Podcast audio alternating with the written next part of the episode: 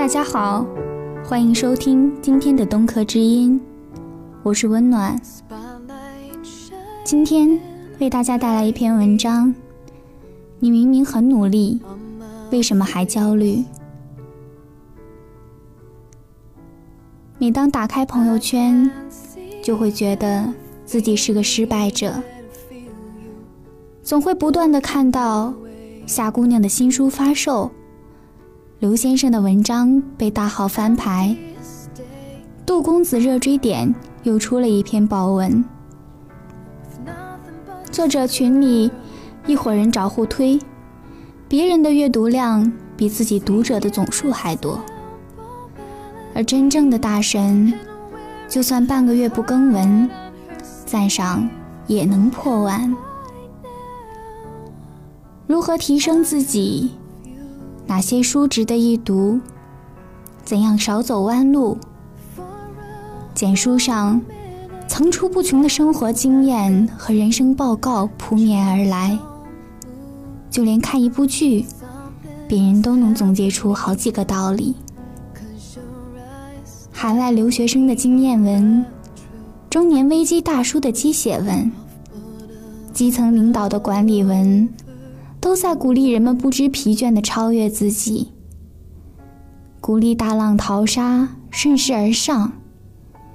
去健身，去上公开课，去学一门语言，仿佛多撑一段就能摘下梦想的光环。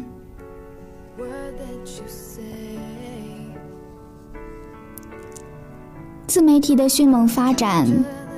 使得人们对自身的期望变得越来越高。社交网络所传达的信息和内容，助长了人们对生活的渴望，而穿插在电视综艺节目里的广告，更是推波助澜。原本过得浑浑噩噩的人，一瞬间被一记鸡血打得热血沸腾。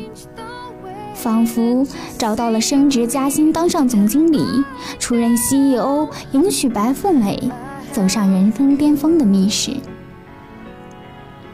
然而，一段时间下来，大家都身在俗物中，都有自己的局限性，没法高效的活成别人的文章里写的那样，眼高手低，烂泥扶不上墙。于是，产生的更多是焦虑。我知道早睡早起有益健康，但是我就是晚上不想睡，早上不想起。我知道少吃多餐、常运动能保持身材，但我就是管不住嘴，迈不开腿。焦虑感是内心强大的过程中。谁也逃不掉的心理体验。告别无知，面对真相，发现世界大而复杂。这一切成长必然经历的痛苦过渡。英伦才子型作家阿兰·德波顿在《身份的焦虑》一书中提到，焦虑的本质是一种担忧。担忧我们无法与社会设定的成功典范保持一致，担忧我们失去身份与地位而被夺去尊严与尊重。按照威廉·汤姆森的公式，自尊等于实际的成就与对自己期望的对比值。也就是说，我们对自己的期望往上高一级。我们感受的羞辱的可能性就会增加一分。卢梭也有类似的观点：财富并不等于占有多少，而是拥有多少我们渴望得到的东西。我们要提升自尊，只有两种策略：或取得更多的成就，或是降低自己的期望。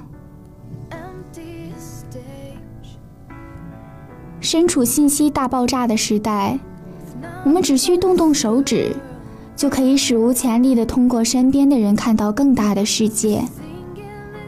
这些人，连同更多你并不熟悉的人，在真实世界和网络世界并存，大家的生活都更为透明。一个人越是活得风生水起。就越容易通过各种渠道了解到别人成就非凡卓越，生活丰富多彩，看到更大的世界。对自己的状态或生活不满足、不甘心，我们通常有两种选择：第一，接纳现状，迎接挑战，追求那个梦想中更优秀的自己。一个人因为好奇心和好胜心的驱使，往往能更温和地面对成功和失败，挖掘出更多尚未被发现的机遇和宝藏。越努力，越自信。第二，躲藏压抑，嫉妒疏离，停留在刺激情绪的感受阶段，在恐惧之下做出反抗。随时随地都要和别人一争高低。一个人因为别人的成功而痛苦，就没有足够的安全感和意志力。越努力，越焦虑。显而易见，我们应该避免让自己活在别人的眼中，不要轻易被他人的敌意或者忽视伤害。我们要把宝贵的精力和时间集中起来，去控制可控的要素。这样，不仅焦虑感受到了宽限，努力的价值也会更为凸显。正如《身份的焦虑》一书中最终得出的结论：每一个时代都会有一些人无法或不愿温顺的服从。关于上层身份的主流观念，但他们有资格拥有更好的称呼，而不是残酷的被人称为失败者或者小角色。他提供了很多富有说服力和抚慰能力的事例来告诉我们：世界上并不是只有一种方式才能证明生活的成功。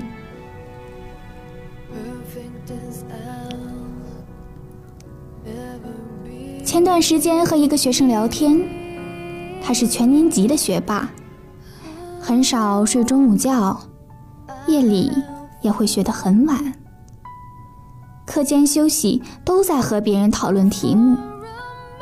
期末考试九大学科，他是总分唯一一个上八百分的人。我劝他，你这个假期就稍微放松一下吧。以后估计没有假期了。他说：“你们别把我想的太变态了。”我说：“相比你的成绩，我更欣赏的是你的思想，因为人生中最难的，其实是对抗失败与煎熬。坚持太难，而你已经把优秀当做了一种习惯。”他说。与其说习惯优秀，还不如说习惯努力。刚上高中的时候很恐惧，怕聪明的人太多，努力的人也太多。我怕被淹没，学习枯燥，我也觉得很烦，不知不觉却已经在坚持了。太长时间的压抑会崩溃，也会悟出很多属于自己的东西。我和他交换了我的看法。刚毕业的时候，我也很焦虑，找了一份稳定的工作，应该值得高兴。可是我很心急，觉得自己成长太慢，不知何时才能独当一面，何时才能买车买房安定下来。后来开始写作，身边的大神太多。有天赋的，有毅力的，情感经历丰富的，脑洞比虫洞大的，我加了好几百人。我买来大量的书籍，试着通过学习来提升自我。可是，学的越多，见的越多，越发现自己懂得少，越不安。而时间又过得太快，快得我什么都抓不住，拼命学习也不够跑。前些年，我甚至不敢谈恋爱，只是把恋爱当作情感体验中的兴奋剂。无异于饮鸩止渴。一个人自己过不好的时候，也不适合谈恋爱。可是那个人要是再不出现，我就老了，那样会来不及让他看到我最青春的模样，和来不及和他一起看看这个世界的多姿多彩。这个世界以一种庞大而荒凉的姿态向我展开。我慌乱挥拳迎击，全部都扑了个空，有种深深的无力感、失控感。学生突然问我：“你说，一个人会不断进步，还是会黔驴技穷？”我说：“不会一直进步，也不至于黔驴技穷，上坡下坎，过河趟河。”其实人最终还是需要和自己较劲。一个人咬牙熬过那些焦虑、烦躁、无人问津的日子。在班上，我见证过很多人的努力，不是每一个人都能得到正比的收获。人生有一个很奇怪的现象，就是求而不得。所以。你只是比他们更幸运而已。如果你不珍惜而得意忘形，说不定连幸运都会被带走。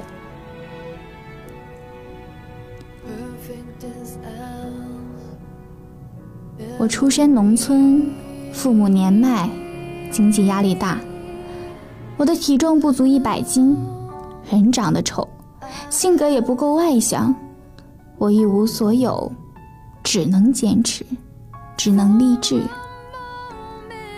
我从小到大都很努力，尤其是这些年，常常凌晨一两点才忙完一天要做的事情，然后开始在床上躺着看书、追剧。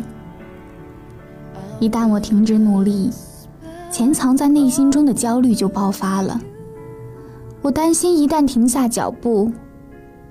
得不到注意，没有人会为我停留。后来我才惊觉，让人焦虑的只是焦虑本身，何不摆正心态，莫问前程。只有那样，我们才不会因为一时的得失而斤斤计较，不会因为害怕失败而逃避拖延，也不会再因为成功而带来更多标杆而惴惴不安。真正优秀的人，热爱自己的生活，很少对现状不满，不在意外界的影响，更专注做事而心无旁骛。他们不会因为成功就到处炫耀，想要得到关注赞美，也不会因为失败就藏起来自我谴责、自我怀疑。努力才能看见光。所有让我们仰望的人，都折断过无数次翅膀，才学会飞翔。